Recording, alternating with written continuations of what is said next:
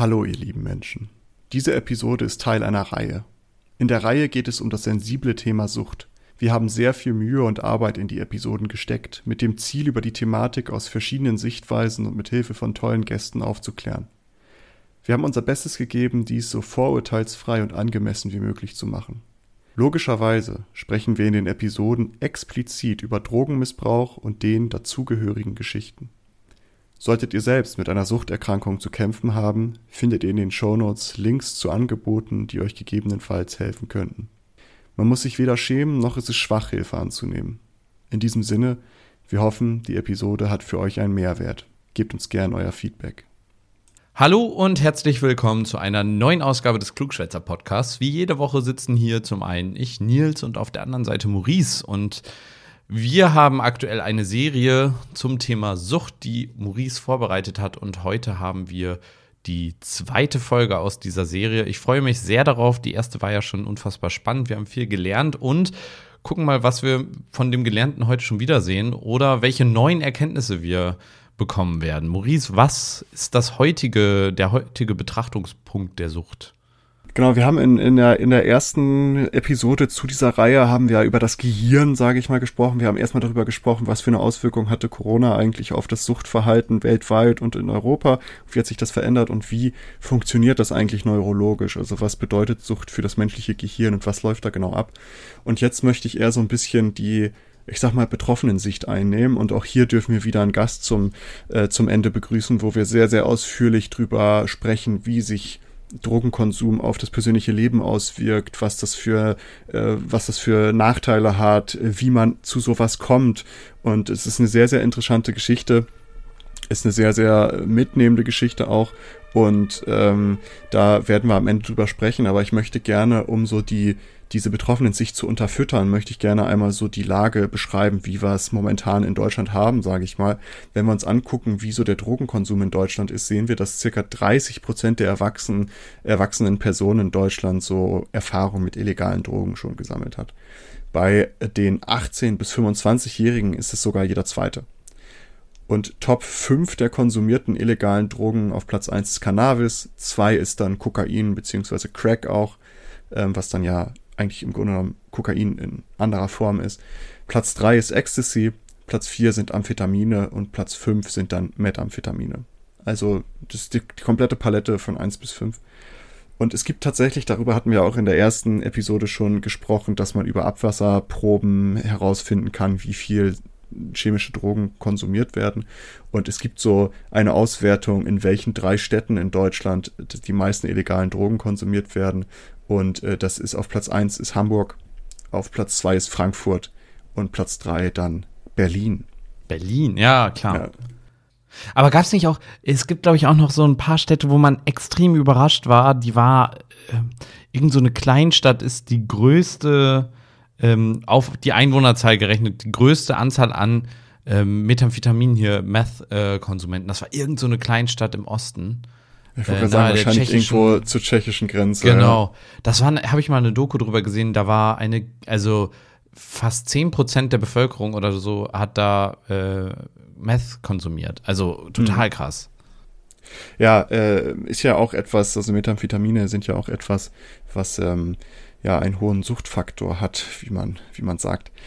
Äh, aber es, es geht ja auch nicht nur hier bei dieser Reihe um illegale Drogen, wir reden ja auch um legale, über legale Drogen, wozu ja dann auch Alkohol gehört. Und auch da gibt es so Zahlen, wenn wir uns den Pro-Kopf-Alkoholkonsum anschauen, lag der 2020 bei circa, also für das Jahr 123 Liter pro Kopf. Dann auch das, das ist, das ist eine Menge. Das ist tatsächlich eine Menge, aber allerdings, wenn man sich das über die Jahre anschaut, wird das ähm, stetig weniger. 2003 zum Beispiel waren es noch 147 Liter. Was äh, auch, also 100, auch, auch 123 Liter ist immer noch eine Menge, aber man sieht, es wird, es wird weniger, was ja eine schöne Tendenz ist. Ungefähr eine Flasche Bier pro Tag, 0,33 äh, Liter pro Tag trinkt man, wenn man 123 Liter, am, äh, also übers Jahr verteilt trinkt. Also mhm. das berühmte Feierabendbier so gesehen. Das stimmt. Und äh, es kann ja auch mal ein Feierabend-Mische sein oder sowas. Ne? Das heißt, äh, es ist 123 Liter ist schon nicht ohne, wenn man das so als Alkoholkonsum sieht. Wie, was für Liter? Also Liter, egal welcher Konzentration, oder geht es da um den reinen Alkohol? ja, es stand da als Alkoholkonsum. Ich denke mal, das alkoholische Getränke. Okay. Dann in der. In ja, aber der, das ist ja auch ein großer Unterschied, ob du jetzt ein Bier trinkst oder ob du jetzt 123 Liter Wodka trinkst. Ich denke mal, das meiste wird Bier sein. Ähm, aber das, die, die Umfrage oder die Statistik ist Verbrauch alkoholischer Getränke. Ja, verrückt. Äh, seit 2003 kann man sich das da anschauen. Ich habe das verlinkt in den Shownotes, wie immer. Ihr kennt, ihr kennt das Spiel, ihr kennt das Spiel. Klickt die Links, wir sehen das. Klickt die Links, ähm, damit ihr uns nicht alles glaubt, was wir sagen, sondern auch selber nachguckt, ob das alles stimmt. Aber wir sehen, es ist auf jeden Fall viel Erfahrung da, was äh, Drogenkonsum in Deutschland angeht. Aber Drogenkonsum ist ja noch nicht direkte Sucht oder halt ähm, ja kritische Konsummuster, sage ich mal. Wenn wir uns aber so die Verbreitung von Sucht angucken, dazu gibt es auch Zahlen. Laut Bundesgesundheitsministerium sind circa 1,6 Millionen Menschen in Deutschland alkoholabhängig. 2,3 Millionen Menschen sind abhängig von Medikamenten. 600.000 Menschen weisen einen problematischen Konsum von Cannabis und anderen illegalen Drogen auf. Ähm, und 500.000 Personen zeigen ein pathologisches Glücksspielverhalten, also ein kritisches Glücksspielverhalten. Und circa 560.000 Menschen sind online abhängig. Und das ist eine riesige Anzahl an Menschen, ja. wenn man das alles zusammenrechnet. Ne? Also das sind halt schon irgendwie um die 5 Millionen Leute. Krass. Die halt irgendwie in Deutschland nach diesen offiziellen Statistiken an, äh, an Sucht leiden. Ja, aber wenn man mal überlegt, die Online-Abhängigkeit. Ich glaube, dass da, also wann ist man da abhängig? Ich glaube, dass das schon extrem viele Menschen, also wenn wir uns mal vorstellen, so alleine dieses, ja, nee, ohne WhatsApp, ohne Signal, ohne äh, Instagram könnte ich nicht. Gerade das wäre, hm. das ist ja schon direkt eine Online-Abhängigkeit. Ohne Google Maps finde ich nicht mehr zur Arbeit. Online-Abhängigkeit. Ohne äh, meinen Kalender äh, weiß ich nicht, wann ich wo sein muss. Der ist auch online. Also so gesehen auch eine Abhängigkeit zu einem Online-Dienst. Also äh, das ist ja schon, die Liste wird wahrscheinlich noch länger sein. Klar, es ist natürlich immer die Frage, welches, was man da als Definition Voll. anlegt. Wahrscheinlich ist das irgendwie dann an Zeit gemessen, ähm, die man verbringt in zum Beispiel Social Media oder beim Zocken oder ähnliches. Aber das ist äh, genau das gleiche wollte ich auch sagen, dass es natürlich hell fällt, also das, was man weiß, die Menschen, es wird wahrscheinlich Dunkelfeld, wird wahrscheinlich noch viel, viel mehr Menschen sein, die ein problematisches Sucht oder Verhalten aufweisen, was als Sucht irgendwie klassifiziert werden könnte. Ja. Äh, das heißt, diese knapp fünf Millionen Menschen, die wir hier zusammengefasst haben, ist vielleicht noch nicht mal alles was wir da haben. Das heißt, es betrifft sehr, sehr viele Menschen. Also sehr, sehr viele Menschen haben damit zu kämpfen äh, und, und leiden darunter. Aber ich hatte ja gerade schon gesagt, man hatte diese 600.000 problematischer Konsum von Cannabis und anderen illegalen Drogen. Schlüsselt man aber diese Sucht nochmal so ein bisschen auf, findet man, dass circa 309.000 Menschen äh, nach also problematisches, problematischen Konsum von Cannabis aufweisen, 41.000 Menschen von Kokain und 103.000 Menschen von Amphetamin. Das ist krass. Wenn man sich dann auch die ambulante Behandlung anguckt und da dann halt die Diagnosen anschaut von Suchtpatienten, sind die Top 3 Hauptdiagnosen eigentlich Alkohol, Cannabinoide und Opioide, also zum Beispiel Heroin. Ähm, das spiegelt sich dann ja auch so ein bisschen mit dem äh, ab, was wir halt schon in der letzten Episode gesprochen haben und was wir jetzt auch hier sehen. Wenn man sich dann aber nicht nur die ambulante, sondern auch die stationäre Behandlung anguckt, sieht man da, dass auch die Top 3 Hauptdiagnosen äh, Alkohol als erster Stelle und dann kommt aber psychotope Substanzen. Das sind äh, Psychedelika, Antidepressiva, Schmerzmittel, Beruhigungsmittel, also alles fällt dahinter irgendwie drunter. Und dann auf Platz 3 sind dann Cannabinoide wieder dabei. Das heißt, es ist eine relativ, relative Übereinstimmung, dass halt eigentlich, und eigentlich kann man es direkt sagen, Alkohol ist das, was am meisten, womit, woran die meisten ja. Menschen leiden. Und auch versterben, glaube ich, ne? Äh, das, dazu habe ich jetzt gerade keine Zahlen, ob das so die sind, woran, woran am meisten Menschen sterben. Aber ich denke, also häufig ist es ja auch schwierig, das so eins zu eins darauf zurückzuführen in einigen Fällen. Aber äh, man weiß ja zum Beispiel, dass das nicht gut fürs Herz ist und ähnliches. Dazu kommen wir jetzt gleich auch nochmal. Ja, ich meine, das, also einfach aufgrund der Tatsache, dass es so viele Menschen sind.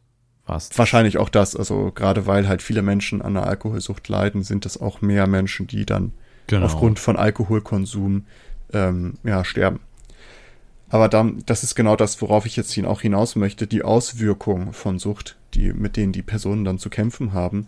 Und zwar, wenn wir uns die individuelle Seite angucken, sieht man halt, dass gesundheitlich das sehr, sehr viele Auswirkungen haben kann. Und gerade langfristig kann sich das schlecht auf die Gesundheit auswirken. Beispielsweise, und wie gesagt, es gibt ganz, ganz viele Auswirkungen. Ich mache jetzt mal ein paar Beispiele. Beispielsweise Methamphetamin, davon die, der übermäßige Konsum schädigt das äh, Herz- und Kreislaufsystem.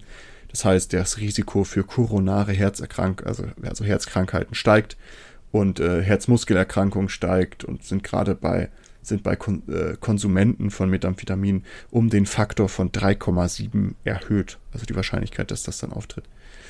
Ähm, wahrscheinlich ist auch ein erhöhtes Risiko für Hirninfarkte dann möglich. Das Nervensystem leidet darunter, also Schädigung des Nervensystems wird häufig beobachtet.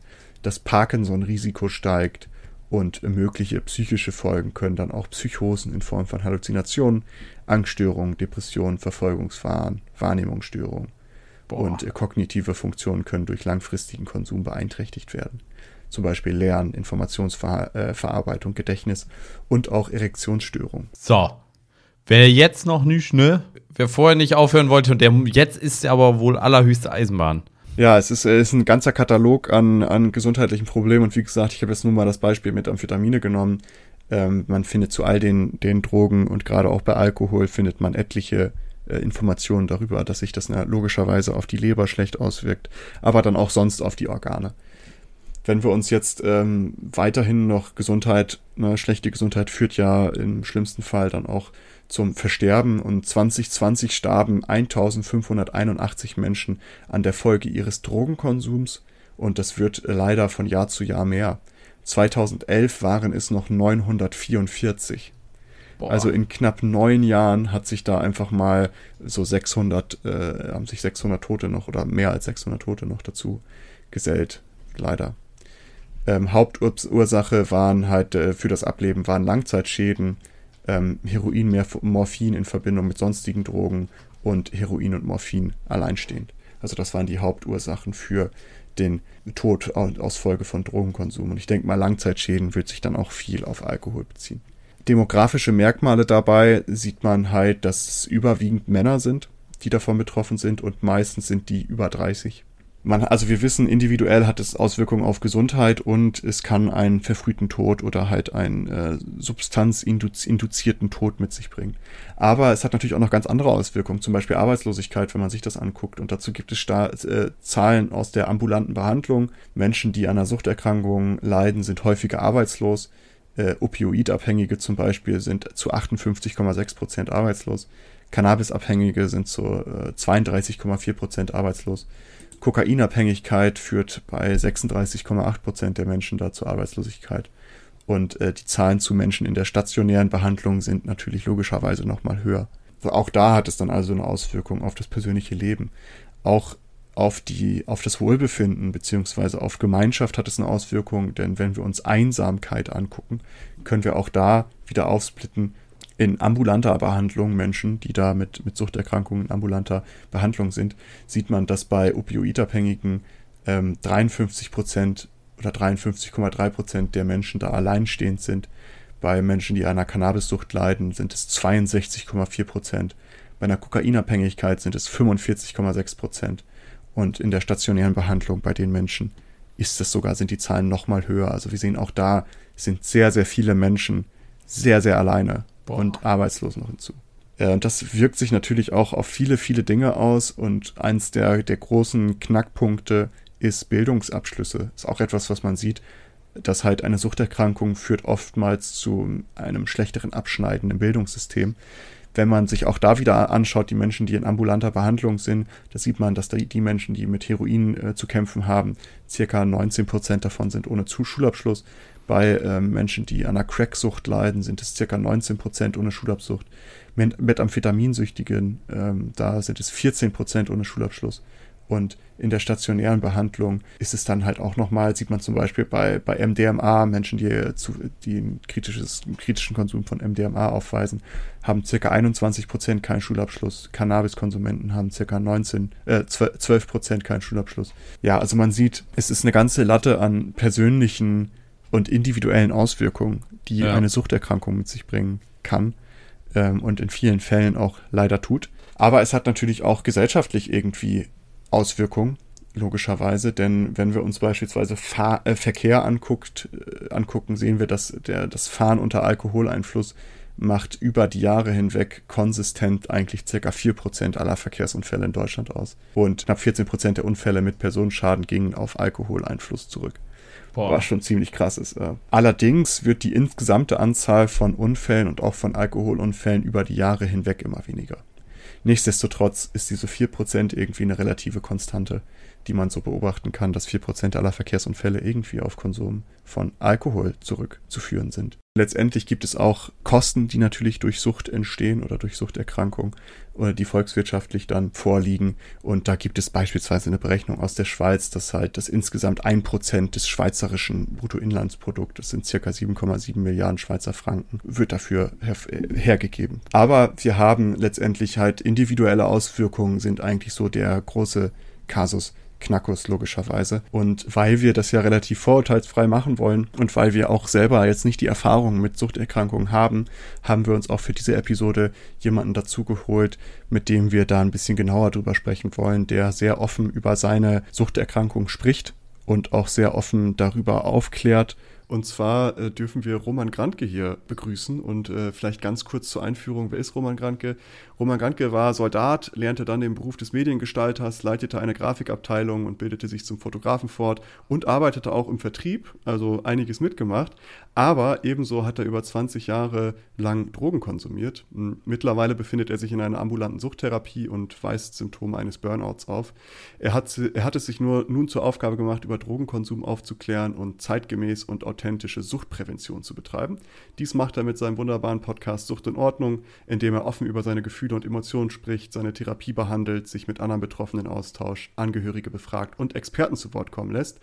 Links zu seiner Webseite und zu seinem Podcast findet ihr in den Show Notes und mehr möchte ich dazu auch gar nicht sagen, denn ne, Roman wird jetzt genug Zeit haben, auch äh, mehr über sich zu erzählen. Moin Roman, es freut uns sehr, dass wir dich heute hier bei uns begrüßen dürfen. Ja, moin. Hi Maurice, hi Nils. Danke, dass ich da sein darf. Ja, wir freuen uns. Ich muss auch sagen, du hast so eine perfekte Podcaster-Stimme. das höre ich tatsächlich nicht zum ersten Mal. Äh, voll viele sagen zu mir, ey, geh doch ins Radio, mach doch so eine Abend-Late-Night-Show, das würde perfekt passen. Also äh, ich, ich, äh, ich finde es eine sehr angenehme Stimme. Aber darum, um deine Stimme soll es ja gar nicht gehen. Was ich immer mache, die erste Frage, die ich dann unseren Gästen in dieser Reihe hier stelle, ist, was ist deine Definition von Sucht? Oh, das ist eine spannende Frage. Ähm, ich würde als Betroffener gerne das Wort Sucht ersetzen ähm, durch das Wort Störung. Mhm. Und zwar äh, für Menschen, die Substanzen konsumieren, durch das Wort Substanzgebrauchsstörung. Und der liegt immer, immer, immer ein Trauma zugrunde. Und für Menschen mit Verhaltensauffälligkeiten wie Spiel, Spielstörungen. Auch dort würde ich das als Störung bezeichnen. Kleptomanie ist ja auch, äh, wurde früher als Klausucht bezeichnet. Essstörungen wurden früher als als, äh, als Fresssucht bezeichnet oder Magersucht. Und ähm, das wäre total schön, wenn wir auch im, im Kontext der Substanzen dort langsam gesellschaftlich an den Punkt kommen, das als Störung zu akzeptieren. Also ist es bei dir dann, dass das eine, einfach eine Störung ist im, im Substanzgebrauch oder im mhm. Verhalten? Ähm, ja, weil ich das, äh, die Definition, die Sucht laut ICD-10 ist, die, mit der gehe ich nicht konform es ist ja eine, eine, eine lebenslange Diagnose. Und äh, neben dem ICD gibt es ja auch noch das DSM 5, das werdet ihr wahrscheinlich mit dem Experten äh, besprochen haben. Und dort ist das ja, ähm, da ist das viel akzeptiert, der Ansatz ist akzeptierender, ähm, weil dort die letzten zwei Jahre des Lebens mit berücksichtigt werden. Und ja, und so diese Substanzgebrauchsstörung auch zu heilbar zu sein scheint. Das ist schön, weil wir, wir stellen die Frage allen Menschen, die jetzt hier hinkommen, einfach um zu sehen, wie unterscheidet sich die, die Definition von dem, worüber wir sprechen, einfach aus den Blickwinkeln. Und das ist ja interessant, das von dir so als Betroffener zu hören. Ähm, vielleicht um so den Einstieg in, in deine Geschichte zu bekommen, wann war so das erste Mal, dass du mit einer Substanzgebrauchsstörung in, in Kontakt gekommen bist? Also vielleicht gar nicht mal selbst, sondern wann war das das erste Mal dieser Schnittpunkt in deinem Leben? Ja, das war schon recht früh. Aber früher konnte ich das noch nicht äh, begreifen und wahrnehmen. Ähm, mein Großvater ist, ähm, ja, hat eine schwere Alkoholstörung gehabt. Der klassische Alkoholiker. Und ich kenne den tatsächlich nicht ohne alkoholisches Getränk, in der Regel Bier in der Hand, äh, beziehungsweise kannte. Und deswegen denke ich, dass ich in sowas hineingewachsen bin. Beim Alkohol ist es, finde ich, auch nochmal eine ganz besondere Situation in Deutschland, da die Alkoholerkrankung oder eine Alkoholkrankheit ja doch schon sehr verbreitet ist und in vielen Situationen auch belächelt, beziehungsweise auch gar nicht thematisiert wird. Die Person trinkt halt gerne mal ein Bierchen abends oder zwei oder drei, je nachdem wie ausgeprägt.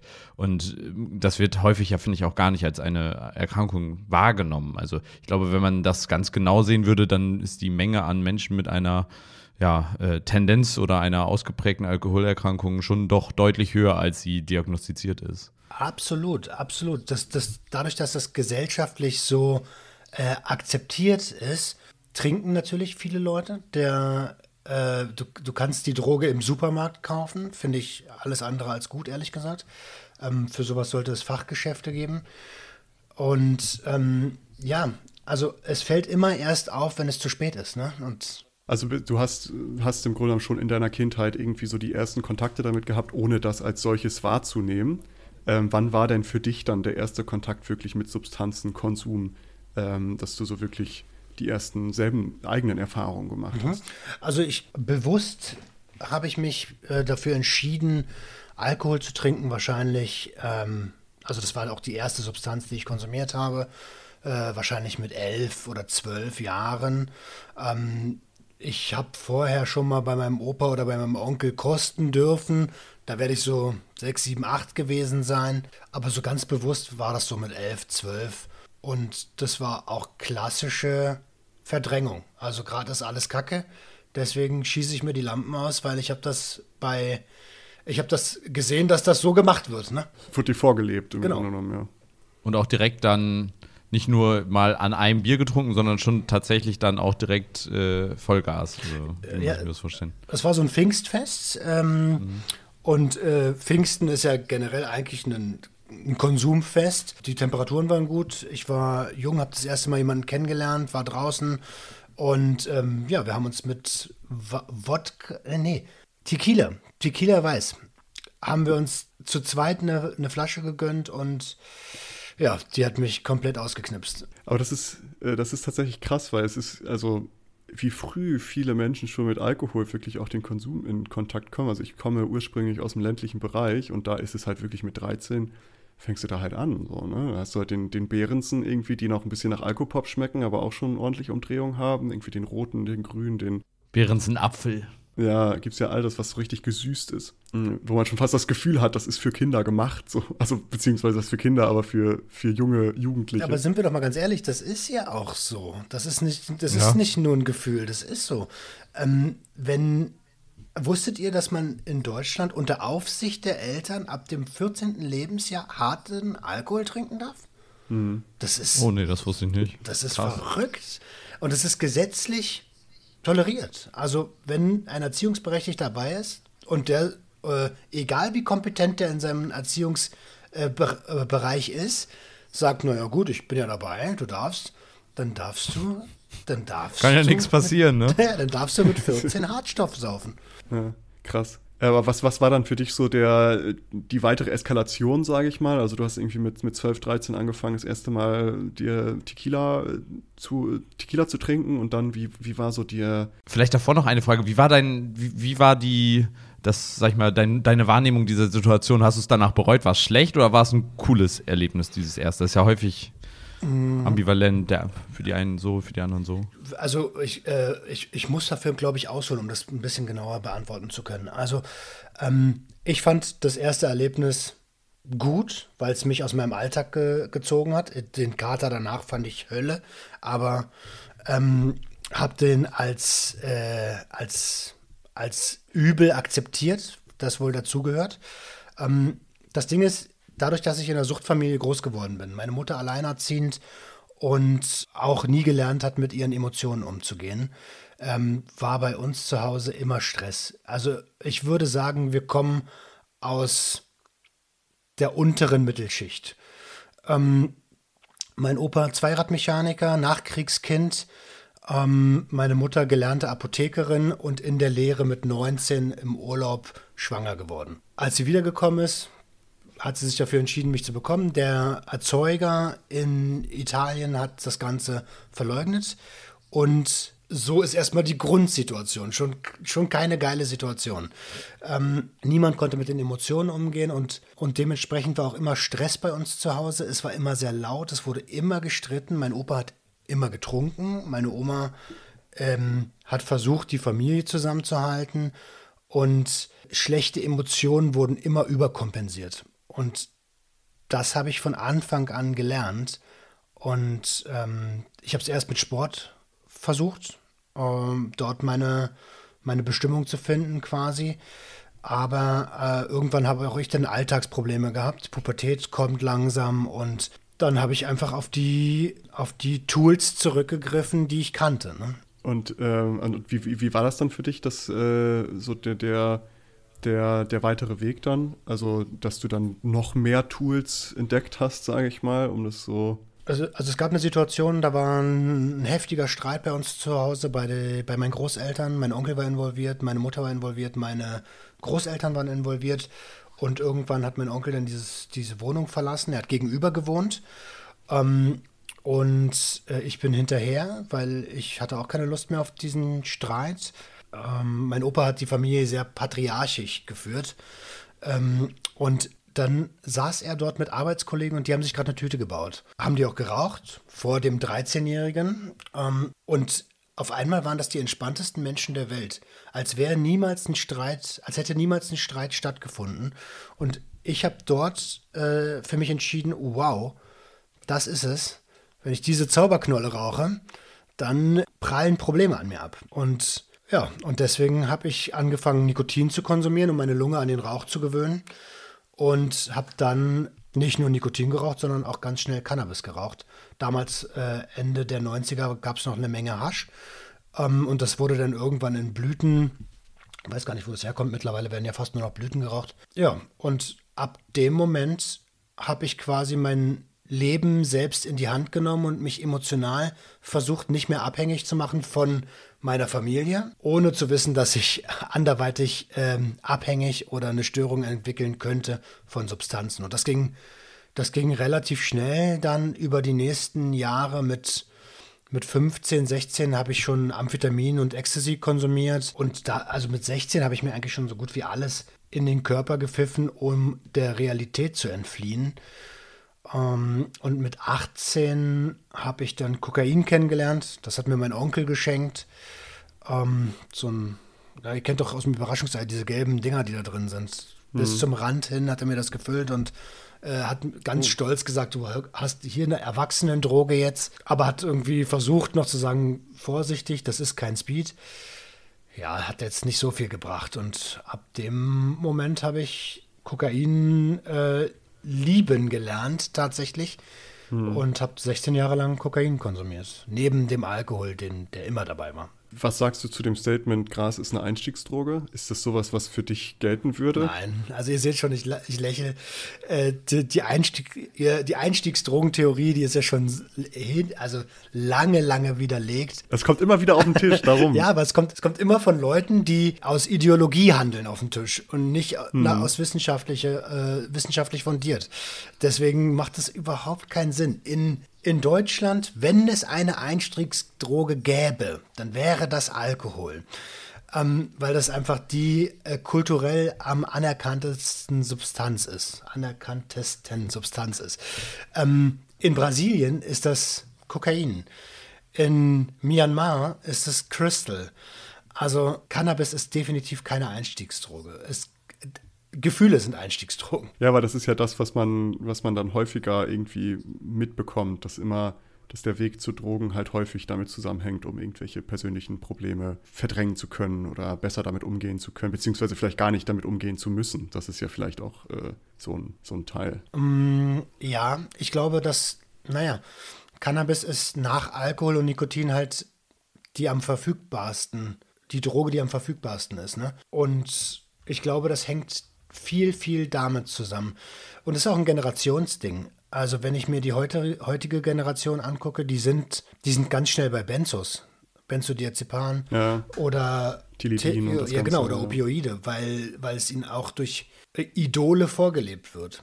Das ist auch nochmal eine interessante Frage, aber vielleicht um so deine, deine Vita nochmal weiter äh, durchzugehen. Also du bist dann irgendwann, hast du Kokain für dich entdeckt, was ja durchaus eine teure Droge ist, oder nicht? Also es ist ja Ja, absolut. schon, schon teures, äh, schon eine teure Substanz. Wie, wie, wie, wie hat das mit deinem, mit deinem Leben zusammengepasst? Also du hast ja, ich habe ja vorher gesagt, du warst Soldat, hast Mediengestalter gelernt.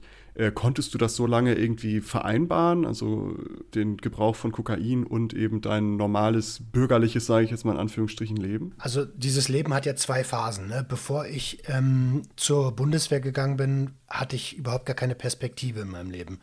Ähm, deswegen, und da gab es auch das Kokain zum Glück noch nicht. Deswegen habe ich mir ähm, ja alles reingefahren, was irgendwie gute Emotionen ausgelöst hat. Und immer die schlechten Emotionen, die danach unweigerlich kommen, in Kauf genommen. Also immer, wenn du dir was vom Leben nimmst, dann musst du in irgendeiner Form zurückgeben. Das ist, äh, das ist ein kosmisches Gesetz, das geht nicht anders.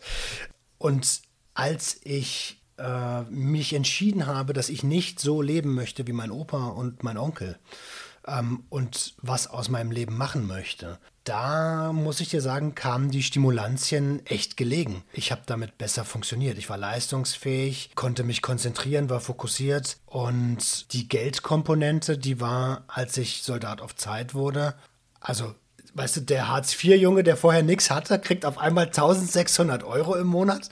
What the fuck? Ich krieg mein Essen umsonst, ich kann umsonst pennen. Natürlich hau ich mir in den vier Wochenenden alles rein, was geht. Ich finde das interessant. Also, das ist etwas, was, was jetzt auch, glaube ich, eine sehr, also diese Geschichte von, es gab eben diese traumatischen Ereignisse, ob es jetzt in der Kindheit oder wann auch immer gab.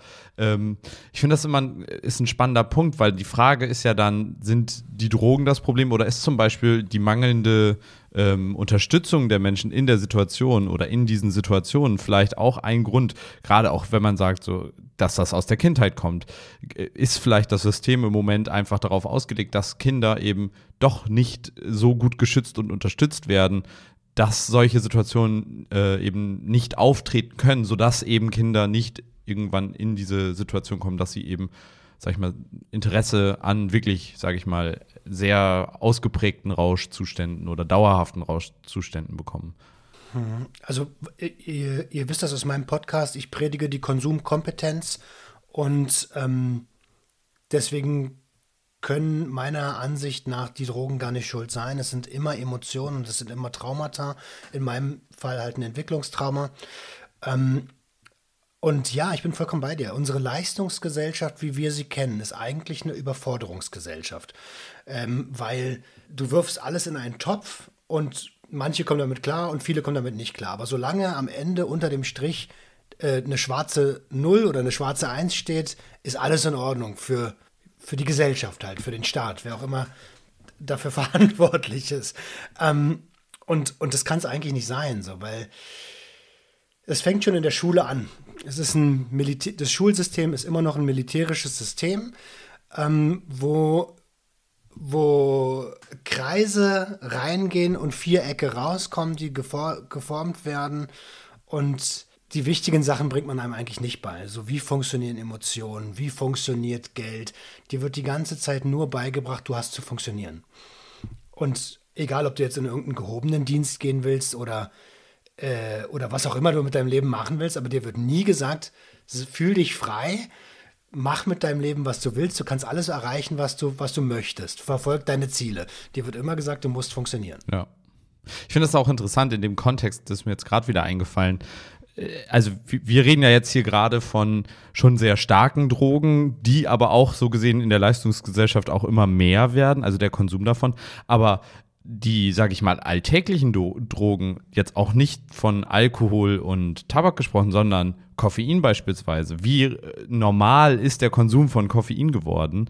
Ähm, morgens ohne meinen Kaffee bin ich kein normaler Mensch, was auch immer. Das ist ja eine extrem harte Abhängigkeit zu eben einem, zu einer, äh, einer Substanz.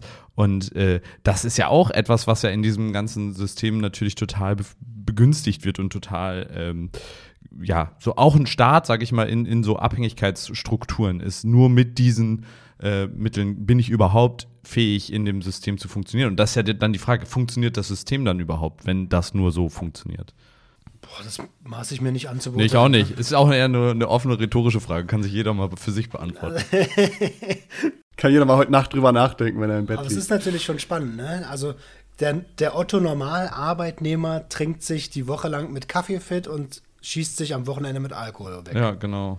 Hm. Ja, ähm, aber wieder den Bogen um, zurückzuschieben. Also ja, es ist ja, es ist ja das Phänomen, kennt man ja, dass es halt schon, dass, dass das schon so passt. Aber ähm, wenn wir bei deinem Kokaingebrauch bleiben, also du warst dann halt, warst beim Bund, hast dann plötzlich Kohle gehabt, konntest dir das irgendwie leisten. Aber wie, wie geht dann so ein Leben weiter? Weil du hast ja, du hast ja gesagt, hey, es kommt immer auch wieder das Down. Also nachdem das Up da ist, hast du halt auch das Down. Du musst dann ja immer wieder nachlegen, Mhm. im Grunde genommen, damit du halt auf dem Level bleibst, wo es dir gut geht, in der Art und Weise. Äh, Wie geht dann so ein Leben weiter? Also hast du dann eine Ausbildung gemacht, also mit als Mediengestalter und hast dann in der Zeit dich mit Kokain fit gehalten oder wie? Ähm, also es hat natürlich auch ganz viel mit der körperlichen Konstitution zu tun. Am- Gerade in jungen Jahren merkt man nicht, was man seinem Körper für, für später antut. Ne? Ähm, Weil der, der steckt das weg. Das ist gar kein Thema. Also vier Tage wach sein oder so, das, das, das machen junge Menschen relativ easy. Und irgendwann ist es halt nicht mehr der Fall. Nach der Bundeswehr habe ich die Ausbildung zum Mediengestalter gemacht, habe dann, äh, die habe ich selbst gezahlt, habe also dementsprechend wieder kaum Geld gehabt, Ex Existenzängste gehabt und habe in der Zeit auch weniger Kokain konsumiert. Da war es dann halt wieder Speed. Ne? Hauptsache, das Dopamin fließt und äh, Hauptsache, man kann sich das leisten irgendwie. Also man kann sich das leisten. Ich konnte mir das zu dem Zeitpunkt irgendwie leisten. Und natürlich bin ich ganz ehrlich, also ich habe Beschaffungskriminalität betrieben. Ich habe selbst verkauft. In der Ausbildungszeit habe ich, das war das einzige Kriminelle, was ich da noch gemacht habe. Aber vorher, früher, vor der Bundeswehrzeit, habe ich ganz Diebstähle gemacht, Hehlerei, alles Mögliche, um an Geld zu kommen, um mir ähm, m- mein, mein, mein Freizeitvertreib, der ja nun mal Substanzgebrauch war, zu finanzieren. Das äh, wäre auch generell noch eine Frage gewesen, wie sich das, wie sich so der Substanzgebrauch auf sonstige Kriminalität ausgewirkt hat. Weil das hast du ja im Grunde genommen jetzt schon vorweggenommen. Das ist ja häufig so ein Phänomen, dass das halt irgendwie dazu führt, dass man Einbrüche macht oder irgendwo Fahrräder knack, knackt oder was auch immer, einfach um sich irgendwie, irgendwie das finanzieren zu können. Gerade Kokain, wo ja, ich weiß nicht, wo jetzt gerade der Grammpreis liegt, aber irgendwie 70 Euro oder sowas um den Dreh. Es kommt ein bisschen drauf an, wo man wohnt. Ja, klar, aber es ist ja schon ein recht, äh, ein recht teurer Lebensstil, wenn man es so sagen möchte. Aber wann hast du bemerkt, dass so der, äh, der Substanzgebrauch bei dir, dass das Nachteile hat? Spät. Sehr, sehr spät. Ja. Also ich habe vor zehn Jahren meine heutige Verlobte kennengelernt in der, ähm, in der Grafikabteilung und äh, also in der Zeit der Grafikabteilung.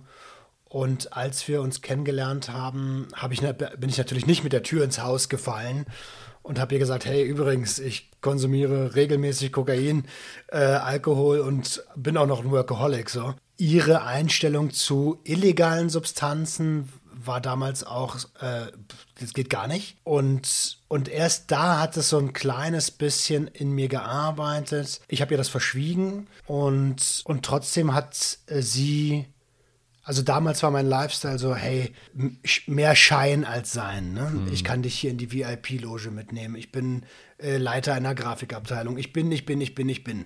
Ich hab, ich hab, ich hab, ich hab. Alles scheißegal eigentlich. Und, und sie hat mich einfach aufgrund meiner selbst geliebt, bedingungslos, mit den Fehlern, die ich habe. Und dort wurde so meine emotionale Waage so ein bisschen ausgeglichen, ne? Also ziemlich ausgeglichen. Nur auf der einen Seite lag halt immer noch die Substanzgebrauchsstörung. Und da sind mir die ersten Male die Gedanken gekommen, so, ey, irgendwie musst du das mal aus deinem Leben entfernen, wenn du, wenn du auch äh, noch länger leben willst. Ich habe ja nie gedacht, dass ich über 30 werde. Auch interessant. Aber hast du irgendwann körperliche Nachteile irgendwie gespürt, so von deinem Konsum? Das ist irgendwie Nasenscheidewände oder sowas? ja, man hört das ganz oft. Ich habe wirklich Glück gehabt. Ich habe wirklich, wirklich Glück gehabt. Ich bin manchmal ein bisschen langsamer im Denken, weil ich eine Zeit lang ähm, irgendwie ein halbes Jahr am Stück Ecstasy-Tabletten genommen habe und das am Ende dann ja irgendwie zwölf bis 13 Stück die Nacht waren. Ähm, und ein dauerhafter Konsum von MDMA ist äh, für die, für die Synapsen echt nicht gut. Aber körperlich bin ich echt sehr glimpflich aus der Sache rausgekommen. Ich kann mich noch relativ gut artikulieren. Ähm, nee, also da muss ich, muss ich passen. Zum Glück. Dankbarerweise. Ja, zum Glück. Wollte ich gerade sagen, ist ja, nichts, ist ja nicht schlimm, dass du da passen musst. Aber du wirst dann ja irgendwann, wirst du dann ja die Entscheidung getroffen haben, okay, ich lasse es jetzt sein. Ich, ich gehe mal davon aus, dass deine Verlobte da irgendwie wahrscheinlich was mit zu tun hatte, aber gab es da irgendwie so einen Moment, wo du gesagt hast, okay, das ist es jetzt, so jetzt, mhm. jetzt muss ich die Reißleine ziehen, weil sonst äh, wird es nichts mehr? Ja, den gab es tatsächlich.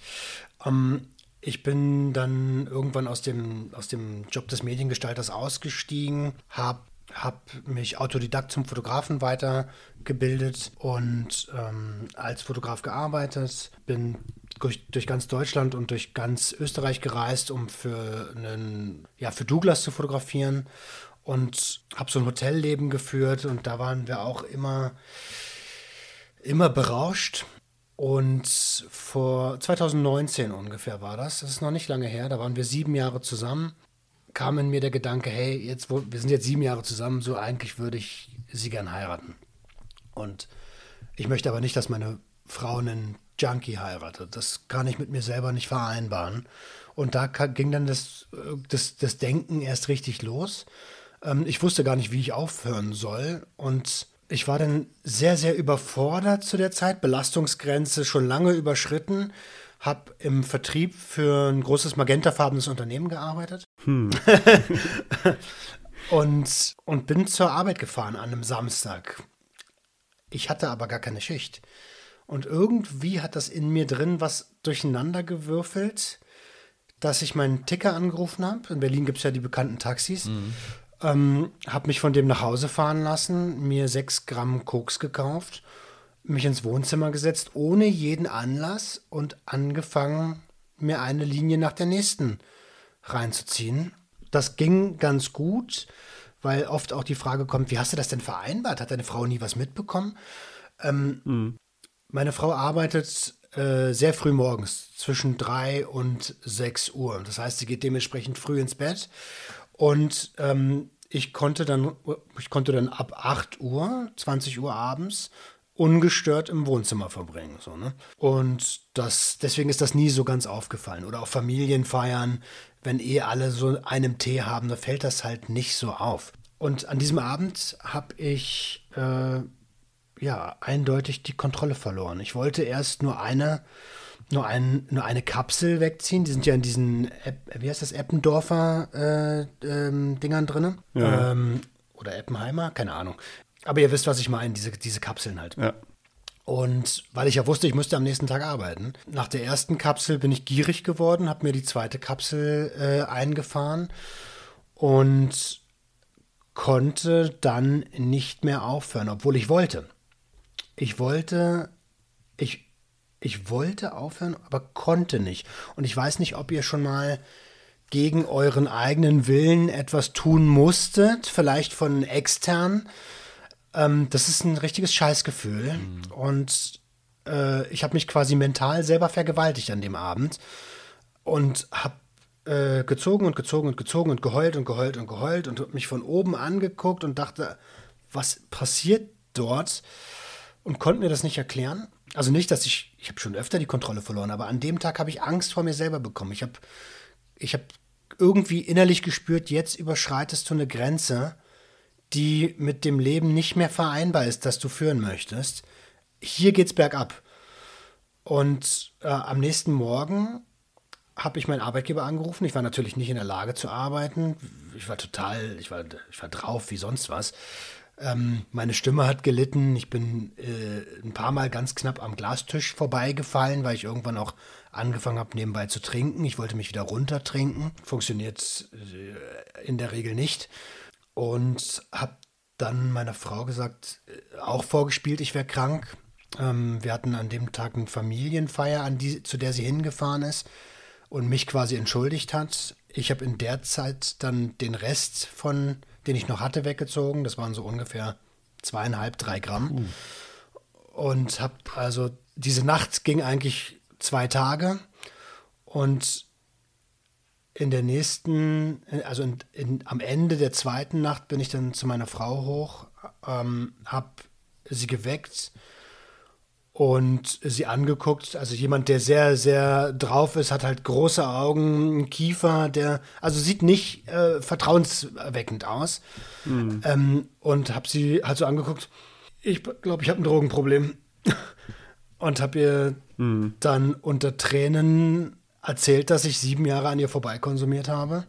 Und habe nicht eine Sekunde daran gedacht, dass sie mich ja hätte rausschmeißen können mhm. und sagen können, ey, was bist denn du für ein Arschloch, verpiss dich mal. Dankbarerweise hat sie gesagt, ey, beruhig dich mal, wir kriegen das hin. Voll gut. Wir kriegen das gemeinsam hin. Und ja, ja, wirklich gut. Also auch ja. mega, mega Skill in dem mhm. Moment zu sagen, hey, hey, hey. Ja. So, bevor. Komm her, so ganz ruhig. Total. Richtig total gut Krass. auch, dass man dann in dem Moment, also dass du in dem Moment bei einem Menschen warst, der dafür, äh, also der gut reagiert hat. Also man kann ja sehr viel, viel Schlechtes machen, aber Ruhe zu bewahren und das erstmal anzunehmen und die Situation erstmal so zu nehmen, wie sie ist, ist, glaube ich, da immer der, der richtige, richtige Schritt und sehr gut von ihr auf jeden Fall gehandhabt. Aber hast du, hast du irgendwie die sieben Jahre lang Angst gehabt, dass das auffliegt? Hattest du Schuldgefühle deswegen, dass du das irgendwie so im Geheimen machst? Wahrscheinlich. Ja, oder? absolut. Also es gab auch so, so ein paar Situationen, wo sie, also wir sind ja halt ein Paar, ne? Und äh, ab und zu gehst du mal an das Portemonnaie von dem anderen. Ähm, und ich hatte in dem, ich hatte in dem Kleingeldfach ja eine Kapsel mit Koks zu liegen. Und äh, hab, wir haben dann an diesem Portemonnaie rumgezerrt, so nach dem Motto, hey, ich habe halt, hab halt jetzt kein Geld, jetzt hör doch mal auf damit. Und das sind so Situationen, für die schäme ich mich in Grund und Boden. So. Ähm, mhm. Ich kann es ihr erklären, ja, klar, ich warte, ich habe eine Störung, eine Substanzgebrauchsstörung. Ähm, vielleicht gehabt, vielleicht immer noch. Da bin ich mir gar nicht so sicher, ehrlich gesagt. Aber ich habe den Menschen, den ich, den ich wirklich liebe, und da gibt es nicht viele Menschen, hintergangen. Und das ist äh, was, wofür ich mich sehr schäme. Aber ich glaube auch ein, also ich glaube, dass man das auch gar nicht so einfach trennen kann, die beiden Sachen. Also zum einen die Substanzgebrauchsstörung und zum anderen zum Beispiel, dass man sowas verheimlicht. Das ist ja auch Teil eben von einer solchen Störung, dass man eben, ich denke, das muss man als ein, ein Ganzes auch begreifen, als dass es dann auch ist. Ich meine, das hängt ja alles eng zusammen. Absolut. Schau mal, wie ist es denn in meinem Leben gelaufen? Ne? Ähm, wenn ich etwas konsumiert habe, was verboten war, dann habe ich dafür Ärger bekommen. Mhm. Auch als, als Jugendlicher von meiner Mutter, von dem Lebensgefährten meiner Mutter ähm, oder von wem auch immer. Da gab es Ärger für. Und das habe ich halt also mein Leben lang gelernt. Wenn ich, wenn das auffliegt, dann gibt es dafür Ärger. So. Ja. Und wenn ich einen Menschen nicht verlieren wollte, dann war sie das so. Und deswegen habe ich es halt nicht gemacht. Und das ist so, da sind wir wieder bei einem gesamtgesellschaftlichen Thema, warum Menschen mit Substanzgebrauchsstörung sich nicht öffnen, weil sie verurteilt mhm. werden.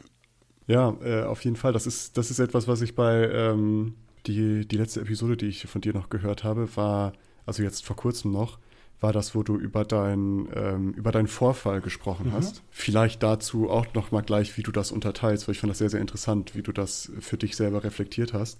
Aber wenn wir so in der Chronologie bleiben, du hast es dann, hast deiner Frau es gestanden, wie wie ist es dann, also was ist das für eine Überwindung, sich eingestehen zu müssen, dass man Hilfe braucht?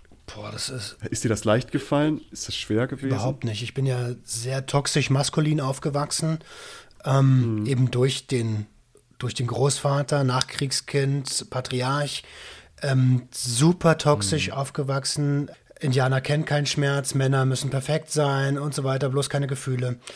Und das dann erstmal mir selber einzugestehen, weil ich bin ja wirklich bis zum letzten, bis zur letzten Sekunde vor mir selber weggerannt. Und das dann aber auch aufzumachen, das war ich, also einer der schwierigsten, schwierigsten Momente in meinem Leben, aber auch einer der befreiendsten Momente in meinem Leben. Denn der Ballast, der mir da von den Schultern gefallen ist, nach 21 Jahren Konsum, auch mal zu sagen, ey, warum konsumiere ich denn überhaupt? Weil mir, äh, weil ich mit meinen Emotionen nicht klarkomme, weil mir alles zu viel ist. Mhm. Das war ja schlimm und schön gleichzeitig. Und, wie, wie ist es dann so für dich gewesen, so einen Entzug durchzumachen? Weil, meine, wenn du 21 Jahre durchgehend konsumiert hast, wirst du ja wahrscheinlich schon einen gewissen äh, Druck gehabt haben, sage ich mal. Mhm. Ich bin glücklicherweise jemand, der über, ähm, der sehr kopflastig funktioniert. Wenn ich Sachen verstehe, dann ähm, passe ich mein Handeln gerne an. Um, und wir haben dann gemeinsam sehr zügig nach einem Therapieplatz für mich geschaut, ähm, sind zu einer Drogenberatungsstelle in Berlin-Neukölln gegangen und ja, und als ich dann, dann habe ich erstmal gelernt, was, was ist denn überhaupt Sucht? In dem Fall, dort wird ja immer noch von Sucht gesprochen. Und, und, leider sind Therapien heute auch immer noch mit dem totalen Abstinenzansatz, aber das ist ein anderes Thema. Und dann habe ich erstmal verstanden, worum es da eigentlich geht. Was passiert im Gehirn? Wie funktioniert unser Belohnungssystem? Mhm. Und was sind Risikosituationen, habe also über meine eigene Krankheit lernen dürfen und im Zusammenhang damit mein, mein Handeln anpassen können und immer mehr sagen können, hey, das, das möchte ich eigentlich nicht. Ich möchte mich verstehen, ich möchte mhm. verstehen, warum ticke ich so, wie ich ticke und, und wie schaffe ich das eigentlich, Gefühle auszuhalten ohne Drogen. Mhm. Ja. Wie können, also wie können aus, ähm, wie kann ich denn eine Konsumkompetenz entwickeln? Weil einer meiner ersten Sätze in, in der Therapie war, ey, ich liebe Drogen, das ist ja auch was Schönes. So. Es kann ja auch was total Tolles sein. Und ey, bitte kommt mir hier nicht mit, ich darf das nie wieder nehmen. Ich will, ich will meine Krankheit verstehen und ich will, ich will verstehen, womit ich vielleicht ein Problem habe. So. Mittlerweile habe ich verstanden, dass Stimulantien für mich nicht mehr nötig sind und Alkohol ich als Droge nicht mehr mag. Und ich sage das ja hier aber auch ganz deutlich, dass, dass, da bin ich ja auch offen. Ich kann mir schon vorstellen, wieder zu konsumieren, gerade Psychedelika. Also äh, nur halt nicht das, was ich früher betrieben habe, nämlich jeden Tag, sondern vielleicht ein, zweimal im Jahr. Das ist ja auch interessant. Also du warst ja generell, das, was du konsumiert hast in deinen 20 Jahren, waren ja hauptsächlich so die die Leistungsdrogen oder die, die Leistungssubstanzen, also Kokain, Ecstasy, MDMA, wo dann halt wach bist, irgendwie konzentrierter, fokussierter oder halt fühlt sich halt einfach gut und denkst, alles ist, alles ist toll. Mhm. Hast du denn in der Zeit auch schon so mit Psychedelika oder, keine Ahnung, halluzinogenen Pilzen oder LSD oder ähnliches da irgendwie auch schon was mit zu tun gehabt? Ähm, in der Leistungs-, also wir, wir müssen es ja in diese zwei Phasen unterteilen, ne? Als ich mhm. mein Leben in den Griff genommen habe, um beruflich Karriere zu machen, dort wurde das sehr stimulanz- und leistungslastig. Vorher war mhm. das eher ein Ausbrechen aus, ähm, aus Strukturen, äh, familiären Strukturen, aber auch sehr rebellisch. Warum soll ich, warum soll ich funktionieren, wie ihr mir das erzählt? Das sehe ich gar nicht ein. Ähm, und ja klar, da habe ich äh, Psychedelika konsumiert und ich hatte nie, nie, nie schlechte Erfahrungen damit, weil es dort auch viel mit Set und Setting einhergeht und diese Substanzen, also die kann man eigentlich gar nicht zu viel konsumieren, weil der Körper von ganz alleine sagt, ey, ich brauche jetzt Pause. Das muss erstmal verarbeitet werden, was da erlebt wird. Äh, was ja interessant war, ist ja auch häufig so dieses, gerade wenn man auf, wenn man schon so sehr halluzinogenen Drogen greift, dass das häufig mal so eine Ausflucht auch sein kann, weil man dann ja ein komplett anderes Gefühl für sich selbst. Es gibt ja auch diesen Ich-Verlust, mhm. wo man dann komplett nicht mehr existiert in dem Moment, sage ich mal. Was ja auch immer häufig so ein, keine Ahnung, so ein, so ein, Zeichen ist für, ich muss mal irgendwie raus aus meiner Haut. Ja, Psychedelika sind aber jetzt heute auch ja mittlerweile wieder als akzeptabel oder als neue Therapiemethoden mhm. für zum Beispiel schwere Depressionen, manifestierte Depressionen zum Beispiel. Also Ketamin als, als Medikament ist ja jetzt schon wieder eine Sache, die kommt unter anderem aufgrund der doch sehr, sehr geringen Abhängigkeitswahrscheinlichkeit dazu. Ähm, wie du schon gesagt hast, es ist, glaube ich, ein sehr anstrengendes Leben, wenn man dauerhaft, äh, äh, ja, wenn es überhaupt möglich ist, psychedelische Drogen dauerhaft nehmen würde oder Substanzen. Ja, und natürlich lernt man, man kann auch, also wie du schon gesagt hast, es wird mittlerweile therapeutisch verwendet, gerade bei Depressionen, auch Psychedelika, Psilocybin ist da neben Ketamin prädestiniert für. Ähm, und man lernt, also ich habe, äh, muss ich anders sagen, das Mann ist zu viel zu verallgemeinern. Und ich habe in, mhm. In meinen Trips, die ich in meinem, in meinem Leben hatte, immer etwas über mich selbst gelernt. Wie dankbar man eigentlich sein kann, Teil dieses Universums zu sein, Teil dieser Erde zu sein. Und da, da ist mal kurz das, das Konstrukt Gesellschaft komplett weg. Da gibt es nur noch dich und die Natur. Also in dem Fall gab es nur mich und die Natur oder mich und das Universum. Und da habe ich mir Fragen gestellt wie, möchte ich Fleisch essen? Möchte ich, dass Tiere erschossen werden oder getötet werden, nur weil ich Hunger habe? So. so, und das, nee, das hm. möchte ich nicht mehr. Und ich finde, da, da, da kann man auch was, da kann man auch was draus ziehen, aber man braucht natürlich auch eine gewisse Reife. Ja, aber ich glaube, das ist es ja gerade, ne? So bei, bei psychedelischen, dass du auch schnell ja einen wegkriegen kannst, sage ich mal, wenn du, wenn du eh in der falschen, in der, im falschen Mut schon bist, irgendwie falsch im Kopf hast, wenn du dafür, darauf, dafür äh, Veranlagung hast, irgendwelche psychischen äh, Störungen zu entwickeln, ist es ja häufig dann so eine, naja, dass du da halt auch nicht unbedingt was lernst, sondern vielleicht auch ein Problem damit bekommen kannst wie es ist, ne? Es kann, kann, nichts muss, aber äh, das muss man ja vielleicht trotzdem auch noch mal kurz dazu sagen. Sollte man auf jeden Fall nicht leichtfertig machen und vor allen Dingen, glaube ich, auch nicht alleine, wenn man keine Ahnung davon hat. Ja, also, ganz und gar nicht. Äh, das sowieso. ja, ja. Und auch wenn das jetzt gerade vielleicht sehr positiv klingt, ist es auf jeden Fall etwas, was man mit sehr großer Vorsicht. Ja, äh, also die Gefahr einer Psychose ist immer, äh, ist immer da. Ne? Und ähm, mhm. ja auch nur um das nur ganz deutlich zu sagen, ich möchte niemanden zum Konsum animieren. Das sind alles nur meine eigenen Learnings für mein Leben. Ja, ich glaube, es ist auch wichtig zu, zu sagen, dass sollte man mit dem Gedanken spielen, fast ja jeder kann sich das selber für sich entscheiden, aber man sollte es nicht leichtfertig machen und man muss sich auch des, des gegebenenfalls vorhandenen Preises bewusst sein. 70 Euro hattest du gesagt, ne? Ja, äh, genau. äh, nee, aber den, den körperlichen oder geistigen, den man vielleicht bezahlt. Ähm, und man sieht ja auch an deiner Geschichte, du hast jahrelang da irgendwie im Geheimen drunter gelitten, so ein bisschen. Ähm, und das war ja der Preis, den du dafür bezahlt hast, für das High, was du dann, höchst, diese Hochgefühle, die du dann irgendwie äh, durch, deine, durch deinen Konsum hattest. Ich würde vielleicht sagen, der, der Rausch war der Preis meine unverschuldeten ins Leben geborenen Situation in, in, diesem, in, in dem Konstrukt, in das ich reingeboren wurde. Ich habe versucht, mich selbst zu medikamentieren.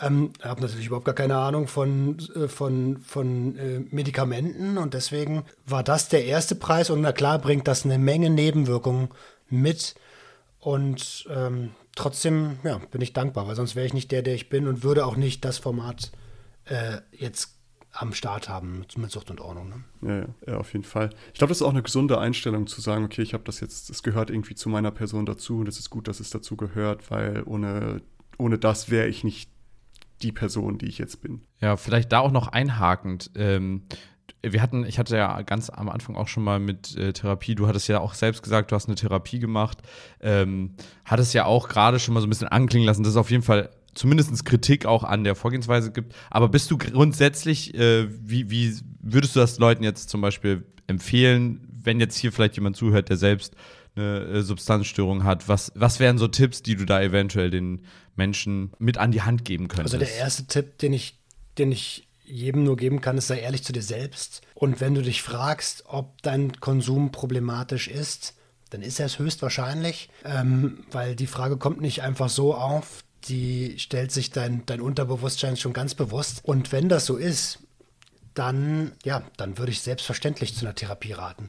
Nicht für jeden ist eine stationäre Therapie etwas. Ich habe eine ambulante Therapie gemacht, weil ich mir nicht vorstellen konnte, ähm, ja, quasi gefangen zu sein, auch wenn man natürlich jederzeit gehen kann. Aber ja, und noch viel, viel wichtiger ist, Du musst nicht mit dem erstbesten Therapeuten kooperieren. Es ist ganz, also Therapie funktioniert genau wie Vertrieb auf einer Vertrauensbasis.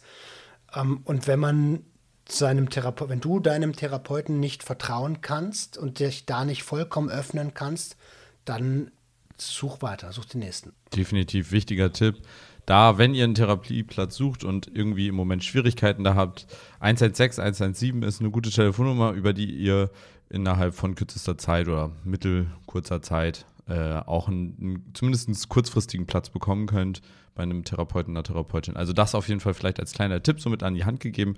Aber auch sonst, wenn ihr eurer Hausärztin, Hausarzt äh, vertraut, ist das auch immer ein guter Startpunkt, um eventuellen Kontakt zu einer Therapeutin oder einem Therapeuten zu bekommen.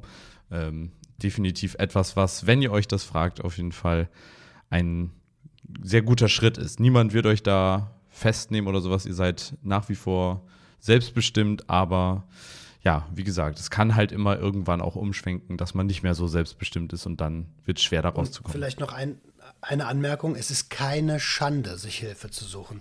Also, Nein. ich weiß, das ist so ein Ding der Leistungsgesellschaft. Wir müssen alles alleine schaffen. Äh, du darfst ja in der Schule noch nicht mal abgucken. Das musst du alles ganz alleine schaffen. Aber nein, das musst du halt nicht. Ja. Es gibt Hilfe und dafür ist sie da und du darfst die annehmen. Auch bevor es schon zu einem ausgeprägten Problem ist. Wenn ihr also merkt, ah, irgendwie, also ich komme damit noch klar, aber es ist schwierig, ist auch dann schon ein guter Zeitpunkt, das mal einfach anzugehen, weil man muss nicht erst in einer sehr ausweglosen Situation sitzen, um etwas aktiv dagegen zu tun. Und manche Dinge schafft man einfach nicht alleine. Dementsprechend äh, eine Ermutigung dazu, sich äh, dem zu öffnen. Ich sag mal, die meisten Dinge schafft man kaum alleine, wenn man mal ganz ehrlich ist. Also man ist ja immer irgendwie auf Leute angewiesen, warum dann auch nicht dann? Ja. Ähm, also äh, gibt es für, für dich, äh, Roman, gibt es da irgendwie sowas, was dir ganz besonders geholfen hat in der Therapie? Ich gehe mal wahrscheinlich davon aus, deine Verlobte äh, oder Frau, ich weiß nicht, ob ihr jetzt schon verheiratet seid oder ob es Verlobte war, ähm, aber sonst gab es irgendwie was, was dich sehr motiviert hat, irgendwas, was dich begleitet hat, wo du gesagt hast, okay, das ist jetzt für mich so ein Game Changer? Mhm. Ähm, also, ja, ich sag ja, das, das, das, das Konstrukt Substanzgebrauchsstörung zu verstehen, ähm, und damit einher geht ja Psychologie zu verstehen. Und äh, das ist eigentlich eine Lebensaufgabe, ähm, weil dann kommt mhm. auch schnell die Philosophie dazu. Und das, also ich, äh, ich bin, obwohl der, der Podcast jetzt zwei Jahre alt ist, immer noch ganz am Anfang ähm, von der Reise, auf die ich mich jetzt hier begeben habe.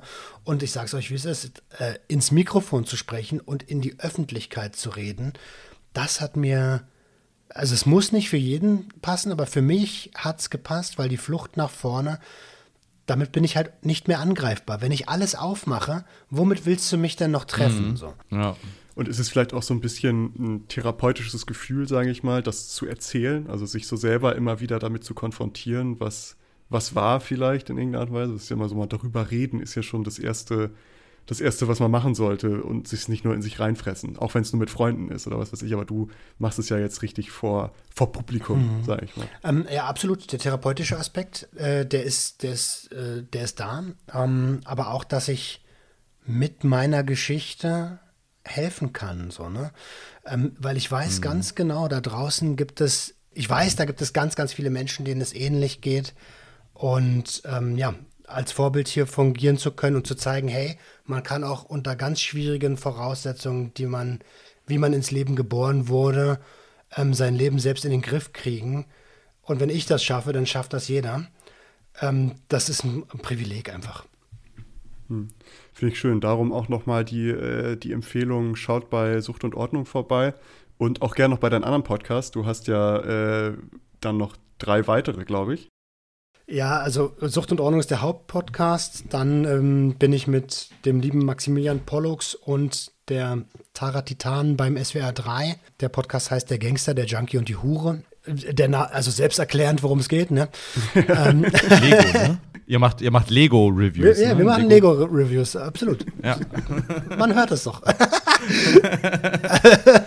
und ähm, Junkies aus dem Web, äh, auch noch ein Projekt, bei dem ich dabei bin mit, ähm, das ist quasi so, das ist, ähm, das äh, Konzept ist eine Online-Selbsthilfegruppe zwischen drei Leuten, bei der man zuhören darf einfach.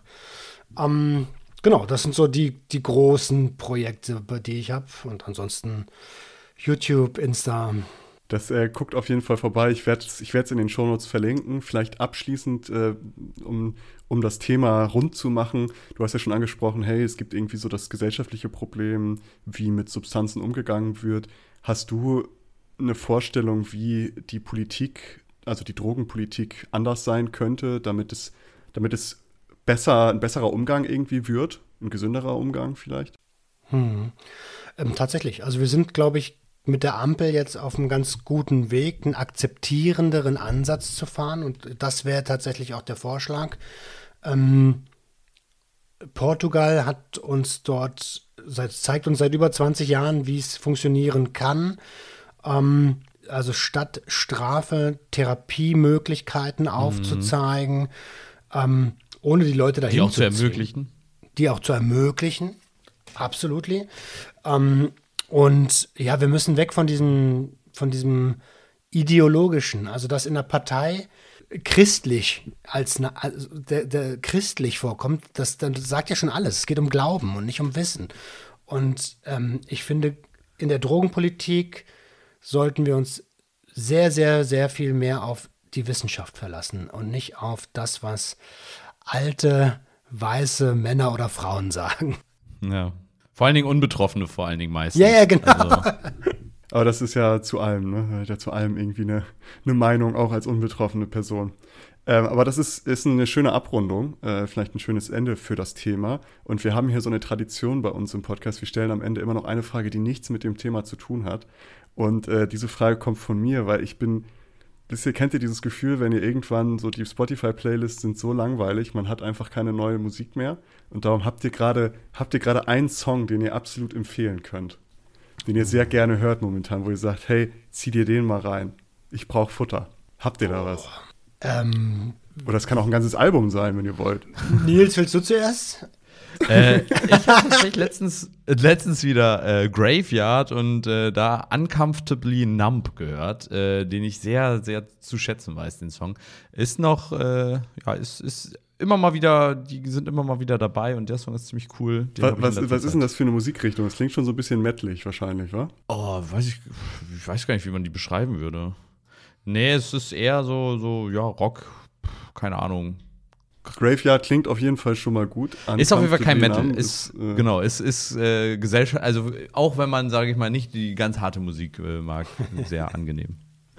Ich, ich kann ja, wenn, ich glaube, Roman ist noch am überlegen. Ich hätte ein bisschen, einen. Ich, ich ah, okay, dann schieß los, schieß los. Ähm, ich bin ja bekennender Deutsch-Rap-Fan. Mhm. Und ähm, mir wurde letztens, ne, als ich eine, eine Down-Phase hatte von der Community, die mit mir durch alle Phasen geht, durch dick und dünn, sehr, sehr geil übrigens, ähm, ein Lied geschickt von Savage, äh, Cool Savage, Für mich bist du King. Und ähm, ich glaube, jeder hat jemanden, der für einen selbst King ist. Und äh, das hat mich sehr berührt, das Lied. Ja. Das ist schön. Schaut da auf jeden Fall vorbei. Mein äh, einer Track, den ich jetzt neu entdeckt habe, den ich ganz nett finde, aber auch schon fast durchge, durchgehört habe, ist ähm, von Wendy James heißt die Frau Situation Normal at Surfrider. Ganz einfacher Titel, knackig kurz und prägnant, kann man sich gut merken. Äh, man muss auf den Text achten. Der Text ist sehr, sehr schön. Und ähm, ja, das ist so, das ist mein Song. Und in dem Sinne würde ich sagen, schließen wir ab. Checkt Roman und all seine Projekte aus. Vielen, vielen lieben Dank für deine Zeit, Roman, und für deine Offenheit, für deine Geschichte. Ist äh, sehr spannend und äh, danke, dass du daran teilgenommen hast. Ja, vielen Dank. Bedanke mich für die Einladung. Herzlichen Dank, dass ich da sein durfte. Ich freue mich auf die Episode. Ich weiß, dass da noch ein paar spannende Gäste am Start sind. Super, danke. Und dann äh, in diesem Sinne, bis zum nächsten Mal. Tschüss. Ciao.